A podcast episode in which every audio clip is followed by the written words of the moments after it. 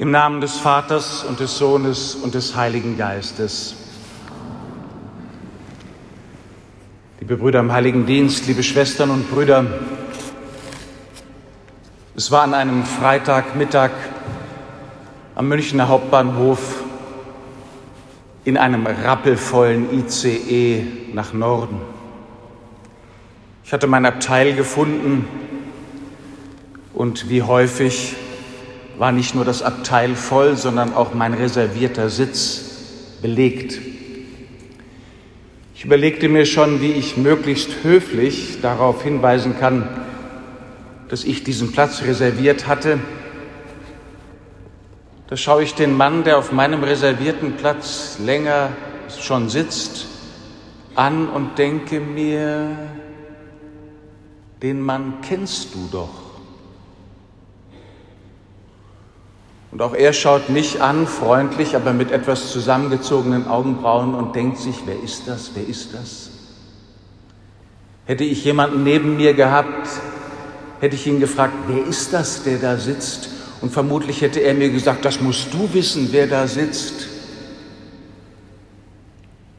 Und ich stellte sich heraus, dass ich den Mann, der da saß, seit 28 Jahren nicht gesehen hatte, seitdem er hier in München mit mir Jura studiert und Examen gemacht hat. Es nahm dann einer sein Kind auf den Schoß, der Platz wurde frei, wir saßen zusammen bis Heidelberg und haben lange miteinander gesprochen. Es war ein Fest des Wiedersehens. Was wird sich der Seher Johannes gefragt haben, als er in dieser großen Vision die Scharen der Weißgekleideten vor dem Thron Gottes sieht und dann von einem der Ältesten gefragt wird, so als müsste er das wissen, wer sind die, die da vor Gott stehen? Wer sind die, die weiße Gewänder tragen und woher sind sie gekommen? Und Johannes, der heilige Seher Gottes auf der Insel Patmos, der diese Vision hat, mag mit der Schulter gezuckt haben und gesagt haben, das musst du wissen, Herr. Und der Älteste sagt zu ihm, dies sind jene, die aus der großen Bedrängnis kommen. Sie haben ihre Gewänder gewaschen und im Blut des Lammes weiß gemacht. Wer sind die? Es ist, als müsste der Seher Johannes sie doch wiedererkennen, weil es ein Wiedersehen ist, die zu sehen, die aus der großen Bedrängnis kommen. Was mag das sein, liebe Schwestern und Brüder, die große Bedrängnis? Für den Seher Johannes, der im ersten Jahrhundert auf der Insel Patmos diese große Apokalypse, diese große Offenbarung aufschreibt, wird es wohl vor allen Dingen die Schar derer gewesen sein, die die Bedrängnis der Verfolgung, die Bedrängnis der Zugehörigkeit zu Jesus unter den Bedingungen der wirklichen Welt durchgehalten haben bis hinein in die Vollendung. Aber ich bitte Sie, liebe Schwestern und Brüder, einen Augenblick darüber nachzudenken, was denn die Bedrängnis ist, an die Sie spontan auf Anhieb denken. Was ist Ihre Bedrängnis? Was ist unsere Bedrängnis in dieser Zeit? Es ist wichtig, liebe Schwestern und Brüder, dass wir zwei verschiedene Arten von Bedrängnisse unterscheiden, nämlich einmal das Drängen, die Bedrängnis, die von Gott kommt, weil er uns zur Liebe drängt.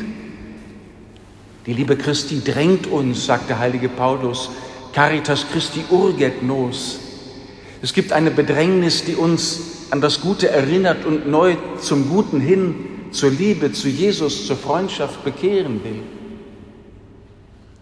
Die ist hier nicht zuerst gemeint, sondern gemeint ist jene andere Bedrängnis, die wir hier in der Welt erleiden, einmal unter den Bedingungen des ganz normalen Lebens.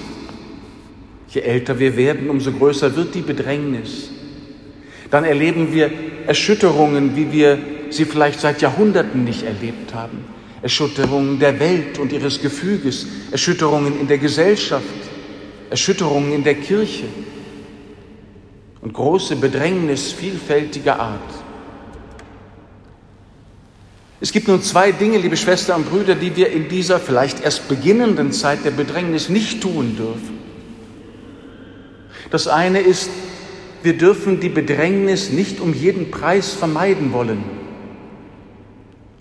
Wer die Bedrängnis der Bedingungen der Liebe, die Bedrängnis, die das Gute in dieser Welt erleidet, die Bedrängnis, die die Kirche, die die Botschaft Jesu und seine Zeugen in dieser Zeit erleiden, die sind bis zu einem gewissen Grad unvermeidlich. Und wer sie partout vermeiden sucht, der gräbt sich irgendwann an im Puppenhaus seiner Vorstellungen von Glaube, Liebe und Hoffnung, von Kirche und Gemeinschaft. Es gibt ein Maß an Bedrängnis, das wir nicht vermeiden können und nicht vermeiden dürfen, wenn wir denn als Liebende, als Wachende, als hoffende Menschen als Freunde und Jünger Jesu mitten in der Welt bestehen und lieben und für die anderen da sein wollen. Vermeiden ist keine Option, wenn wir uns nicht eingraben wollen und später von Jesus gefragt werden, wo bist du denn gewesen, als ich dich gebraucht habe? Als Mitliebender, als Mitliebende zu den Menschen hin. Und das andere, was wir nicht machen dürfen mit der Bedrängnis, ist, sie absichtlich suchen, uns an sie gewöhnen oder zu meinen, eigentlich ist mein Leben nur ein gutes christliches Leben, wenn es möglichst bedrängt ist. Es gibt diese fatale Bedrängnisverliebtheit unter uns, die der Freude nicht glaubt, die eigentlich nicht wirklich glauben kann, dass Gott ja doch diese Welt lieb hat und in sie gekommen ist das, wie das Buch der Weisheit sagt, ist Gottes Freude ist, unter den Menschen zu sein. Es ist, so darf man vielleicht bei allem Respekt sagen, schon eine kleine negative Übertreibung, wenn wir im Osterlied nun freut euch hier und überall sagen, dies Leben ist doch lauter Tod. Es ist schon richtig, dass es zutiefst gezeichnet ist vom Tod. Es ist schon richtig, dass die Menschen im Barock gesungen haben, dass diese Welt und unser Weg auch ein Tal der Tränen ist. Aber wir erleiden die Bedrängnis, die wir erleiden in der von Gott geliebten Welt, in die die Freude Einzug gehalten hat mit seinem Wort, mit seiner Menschwerdung, am Pfingsten mit der Sendung seiner Jünger. Wer sind nun die, noch einmal die Frage, an den Seher Johannes, die aus der großen Bedrängnis kommen. Und die Antwort des Ältesten ist, das sind jene, die ihre Gewänder gewaschen und im Blut des Lammes weiß gemacht haben. Liebe Schwestern und Brüder, die Scharen, die der Seher Johannes sieht, das sind die, die unsere Bedrängnis kennen, erlitten, durchgehalten haben. Wie haben sie sie durchgehalten? Nicht einfach nur, indem sie besonders tapfer, nicht einfach nur, indem sie besonders mutig oder besonders widerständig gewesen wären, das vielleicht irgendwie alles auch, sondern weil sie zu Jesus gehört haben. Und zwar nicht bloß, weil sie sein Wort kannten und es befolgt haben, sondern, wie die Offenbarung sagt, weil sie ihre Kleider im Blut des Lammes gewaschen haben. Das heißt, weil sie eingetaucht wurden in das Leben Jesu. Das ist, liebe Brüder und Schwestern, in unserem Leben geschehen, in unserer Taufe. Und es geschieht immer dann, wenn wir sein Wort hören, wenn wir uns hineingeben in das sakramentale Leben der Kirche, wie heute an diesem Morgen. Wir gehören zu denen, die ihre Kleider beschmutzt, vielleicht zerrissen, irgendwie mitgenommen von den Wegen durch diese Welt, reingewaschen im Blut des Lammes. Wir gehören zu dem, der die durchgehaltene Liebe zu uns ist.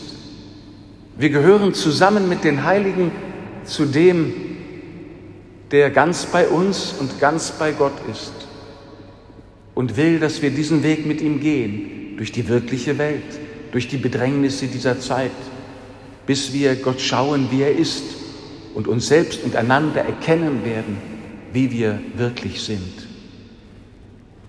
Und dann, liebe Schwestern und Brüder, wird es ein Wiedersehen geben. Wir werden einander anschauen.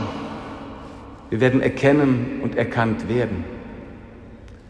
Deshalb nehme ich mir an diesem Allerheiligenfest vor, im kommenden Jahr noch mehr den Weg mit den Heiligen zu gehen und sie kennen und ihr Zeugnis lieben zu lernen, damit es ein Wiedersehen wird, damit ich dann die sehe, deren Zeugnis ich hier schon höre und sehe und wahrnehme.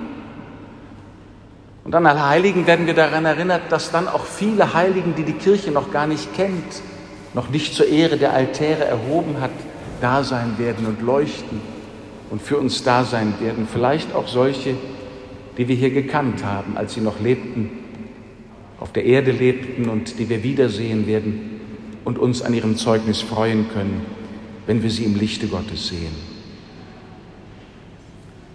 Darauf, liebe Schwestern und Brüder, will ich mich mit Ihnen freuen, dass wir heute ein Fest des Wiedersehens feiern, das hier schon beginnt und das sich einmal vollendet, wenn wir bei Gott sind, wenn wir ihn schauen, wie er ist und erkannt werden, wie wir von Gott her eigentlich sind. Amen.